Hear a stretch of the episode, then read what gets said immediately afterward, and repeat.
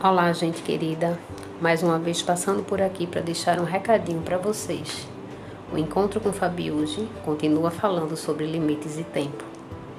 Mal tivemos tempo de acomodar todo o processo de reinvenção que a quarentena nos trouxe e um novo tempo se aproxima. Tempo de pensar no retorno às aulas presenciais. Para absorver toda essa experiência que vivemos, temos que desacelerar para observar e acomodar todo o processo que acelerou mudanças há muito esperadas por nós. Os passos seguintes devem ser cautelosos para não corrermos o risco de continuar de onde paramos, com a velocidade habitual que nos desvia do encontro com a nossa essência ética, moral e de bem viver. Não é sobre o que você aprendeu no uso de ferramentas digitais que vai gerar o seu impacto como professor é o que você faz com tudo isso. Pense bem, como você quer estar nesse retorno? O que você pode oferecer?